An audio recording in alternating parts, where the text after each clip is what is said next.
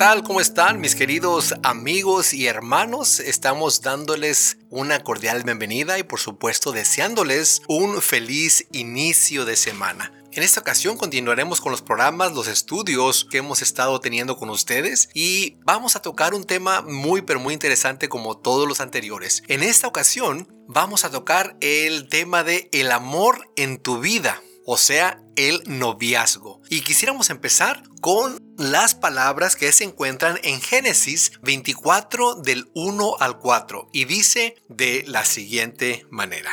Abraham estaba ya entrado en años y el Señor le había bendecido en todo. Un día, Abraham le dijo al criado más antiguo de su casa, que era quien le administraba todos sus bienes, pon tu mano debajo de mi muslo y júrame por el Señor, el Dios del cielo y de la tierra, que no tomarás de esta tierra de Canaán, donde yo habito, una mujer para mi hijo Isaac, sino que irás a mi tierra, donde vive mi familia, y de allí le escogerás una esposa. Bueno, mis queridos amigos, en esta ocasión eh, es muy importante que nosotros tomemos en cuenta con quién nos vamos a casar, con quién estamos o estaremos de novios. Y para eso necesitamos como cristianos ir a la palabra de Dios y ver cuáles son los consejos que podemos encontrar para cada uno de nosotros. Fíjense algo interesante, cuando eh, llegó el tiempo en que Isaac, el hijo de Abraham, se casara, el padre, o sea, Abraham le buscó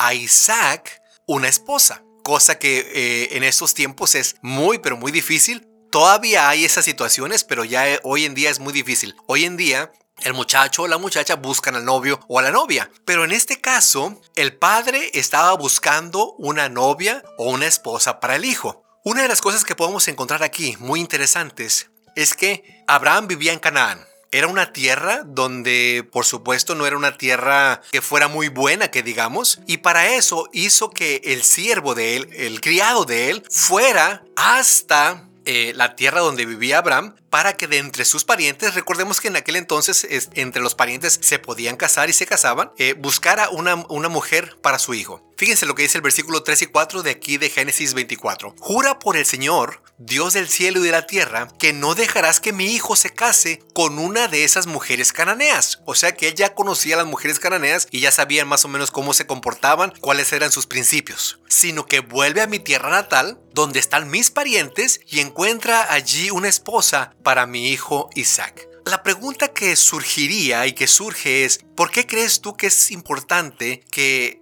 tú seas novio o novia de una persona que tenga los mismos, valores. Hemos encontrado y en mi experiencia he encontrado muchas personas que se han casado con hombre u una mujer que tienen diferentes valores y tanto el noviazgo como el matrimonio eh, pues prácticamente es diríamos es un infierno. Pero para esto para basarnos o apoyarnos en lo que dice la palabra de Dios, vamos a ir al libro de 2 de Corintios, capítulo 6, versículos 14 y 15 para ver qué es lo que nos dice la palabra de Dios acerca de esto. No se asocien íntimamente con los que son incrédulos. ¿Cómo puede la justicia asociarse con la maldad? ¿Cómo puede la luz vivir con las tinieblas? ¿Qué armonía puede haber entre Cristo y el diablo? ¿Cómo puede un creyente asociarse con un incrédulo? Te das cuenta, mi querido amigo, Pablo en su segunda carta a los Corintios hace estas preguntas para los que están leyendo se den cuenta de que no hay posibilidad de que como yo creo que muchos han dicho, muchos han pensado, eh, bueno, cuando él se case, yo lo voy a cambiar. O cuando ella se case conmigo, eh, lo voy a cambiar o lo voy a hacer que vaya a la iglesia. La experiencia dice que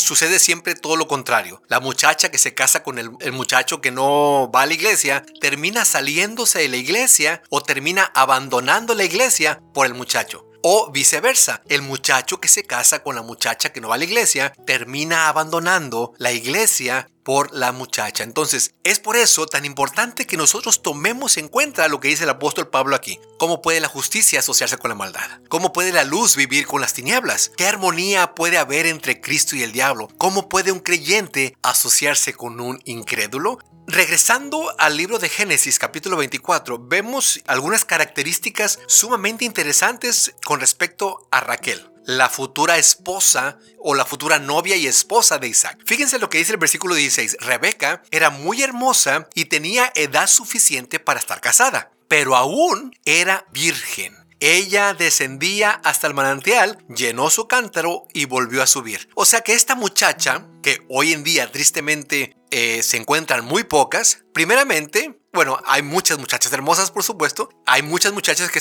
que tienen la suficiente edad para casarse. Pero aquí viene eh, el, primer, la primera característica que quisiera yo que tomaran ustedes en cuenta, tanto hombres como mujeres. Este versículo no solamente se aplica a las mujeres, sino también a los hombres. Era virgen.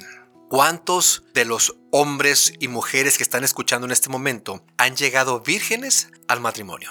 Y más hoy en día, y más aquí en los Estados Unidos, que siempre ha sido una sociedad muy libertina, con tristemente muy pocos valores, que las, tanto las mujeres como los hombres, desde los 11, 10, y fíjense las edades que estoy diciendo, 10, 11, 12 años, ya están teniendo actividades sexuales. Cosa que realmente nos sorprende.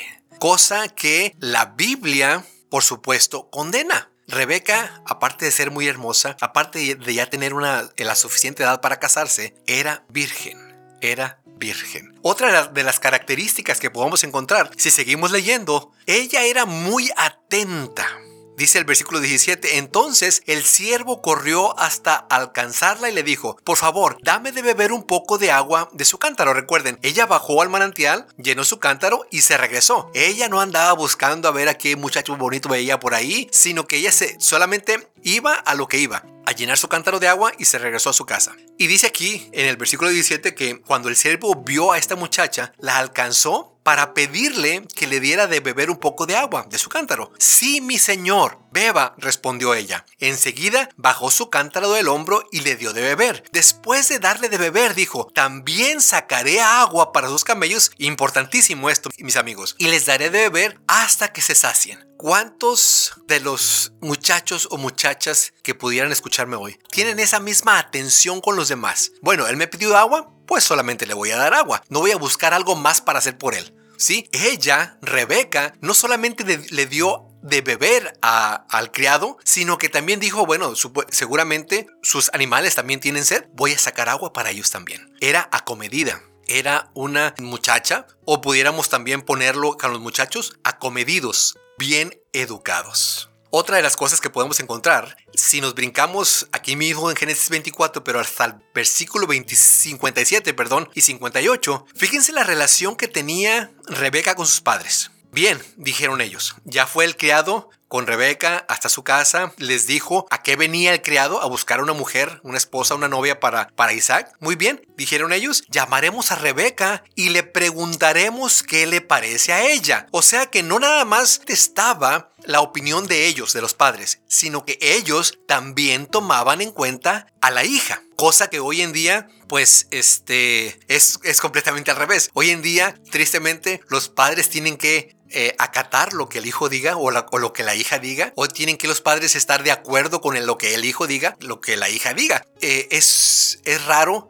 no quiere decir que no haya, pero es raro que eh, hoy en día el hijo esté de acuerdo con lo que el padre diga. ¿Sí? O que es raro que los hijos tomen en cuenta a los padres o que los padres tomen en cuenta a los hijos. Sigue diciendo, entonces llamaron a Rebeca. ¿Estás dispuesta a irte con este hombre? Le preguntaron. Sí, contestó ella. Ella pues ya, ya sabía que ella estaba en edad para casarse y ella por supuesto estaba escuchando la conversación y sabía que venían a pedir su mano para que ella fuera a casarse con Isaac. Continuemos. Pudiéramos preguntarnos eh, o pudiera surgir otra pregunta más. ¿Cuál es el tiempo para estar de novios? ¿Cuánto tiempo debería durar un noviazgo? Bueno, si encontramos rápidamente el versículo 63 al 66, aquí mismo en Génesis 24, encontramos algo muy interesante. Dice, una tarde, mientras caminaba por los campos y meditaba, o sea, Isaac, levantó la vista y vio que se acercaban los camellos, o sea, del criado con su futura esposa. Cuando Rebeca levantó la vista y vio a Isaac, se bajó enseguida del camello. ¿Quién es ese hombre que viene a nuestro encuentro caminando por los campos? Preguntó al siervo. Y él le contestó, es mi amo. Entonces, aquí es, aquí es la frase clave, Rebeca se cubrió el rostro con el velo y el siervo le contó a Isaac todo lo que había sucedido. Me da un poco aquí de risa porque hoy en día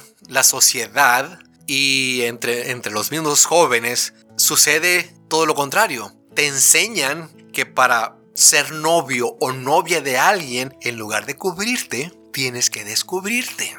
Hoy en día aquí hay una, una costumbre que realmente pues yo no estoy, yo como cristiano no estoy de acuerdo, como padre no estoy de acuerdo. Cuando los muchachos se van a graduar de la, lo que le llaman la high school, la preparatoria, en la fiesta de graduación, muchos de ellos se ponen de acuerdo, tanto muchachos como muchachas, para tener relaciones sexuales, para terminar la preparatoria o la high school ya no vírgenes. Se descubren antes de ser esposos. Y vemos aquí como Rebeca que tenía los valores de ella por los cielos muy altos, que escuchaba a sus padres, que obedecía a sus padres, que era comedida, que era una muchacha, o vamos a decir un muchacho bien educado, acomedido, obedecía al padre, obedecía a la madre. Y vemos aquí entonces que Rebeca cuando vio a Isaac, ella se cubrió. Cierto, alguien pudiera decir, bueno, es que esa era la costumbre de aquellos entonces. Mi querido amigo, lo que está escrito en la palabra de Dios está escrito para nuestra enseñanza. Es por eso tan importante que nosotros vayamos a la Biblia y saquemos cada una de las enseñanzas que por muy antiguas que sean, siguen vigentes hoy. Dios pensó en nosotros cuando escribió la historia de Isaac y la historia um, de Rebeca. Isaac y Rebeca se enamoraron, por supuesto, y permanecieron juntos. ¿Qué medidas pudieras tú ah, tomar para asegurarte de que tu matrimonio tenga una alta probabilidad de éxito? Piensa un poco en ello. Quiero dejarte con tres consejos antes de terminar. Consejos que seguramente te van a ayudar a ti en tu matrimonio, seguramente te van a ayudar a ti en tu noviazgo y seguramente te van a ayudar a ti a ser una mejor persona, ser un mejor muchacho, una mejor muchacha, un mejor novio, una mejor novia. Lo primero que, que, queremos recalcar es que para que tu relación sea buena, tiene que ser real. Sabes, el noviazgo es una forma, eh, vamos a decir, de averiguar si tú eres compatible con la otra persona. Tristemente, encontramos que hay muchas personas que ocultan su verdadera identidad. Una de las cosas que primeramente tienes que ser es ser tú mismo, ser quien eres. Y eso te ayudará a, por supuesto, a adaptarte con la persona con la que estás noviando o con la persona con la cual te vas a casar. Una de las cosas también importantes es que cuanto antes la otra persona sepa quién eres, y viceversa, cuando tú sepas quién es esa persona, más rápido podrás saber si se trata de una relación que vale la pena perseguir o una relación que vale la pena mejor terminar. Y es que eh, surge también aquí otra pregunta. ¿Por qué es tan difícil o por qué a algunos les da miedo portarse en forma auténtica? Cuando salen en citas. Siempre queremos ser bien portados, siempre queremos hacer agarrar los cubiertos de la mejor manera, comer de la mejor manera. ¿Por qué? ¿Por qué no ser tú? ¿Por qué no, ser real y no andar aparentando? El segundo consejo que quiero darte es que deberías ser responsable. Jugar con el corazón de otras personas no es ser responsable. Un cristiano no hará que su novio o su novia se sienta solitario o se sienta solitaria no hará que su novio o su novia haga cosas que la avergüencen o lo avergüencen. Si tú no estás seguro con la persona, con el muchacho, con la, con la muchacha con la cual estás saliendo, es mejor no continuar. Tal vez has visto tú que algunos amigos tuyos han sufrido heridas debido a algún este, noviazgo irresponsable. Estas son banderitas, estas son llamadas de atención hacia ti para que tú veas lo que a otro le está sucediendo y para que a ti no te vaya a suceder. ¿Qué puedes hacer para evitarlo? Bueno, primeramente abre bien los ojos. Primeramente no te emociones. Primeramente debes ser real y tienes que ser responsable. Tercero y último, siendo que el sexo es para el matrimonio, y el acercamiento físico muy fuerte puede llevar o puede conducir al sexo, pues es recomendable, mi querido amigo, que el aspecto físico del noviazgo se mantenga al mínimo. O sea, entre menos se acerquen, entre menos se toquen, entre menos se besen, pues va a haber menos probabilidades de que tu sexualidad surja o fluya a llevarte a hacer algo que tú no querías hacer. El noviazgo, mi querido amigo, es para conocerse, es para saber quién es la otra persona, es para darte tú a conocer. Se debe tratar a la novia como una princesa y debes de tratar por supuesto al novio como un príncipe. Trátense a sí mismos como se merecen. No deje que otros utilicen su cuerpo para su placer, porque la vida es más que belleza. ¿Cómo puedes tú aumentar tu autovalor? ¿Qué sucede si ya hiciste más de lo debido? ¿Qué puedes hacer? Son preguntas que debes hacerte. En esta semana, mi querido amigo y mi querida amiga, imita a Rebeca. Mantente sexualmente puro. Sirve a otros con alegría. Desarrolla una linda relación con tus padres. Que el Señor te bendiga. Nos vemos la próxima semana. Agradecemos al pastor Roger Hernández por habernos permitido utilizar su material y lo invitamos a que visite su canal en YouTube, Pastor Roger Hernández.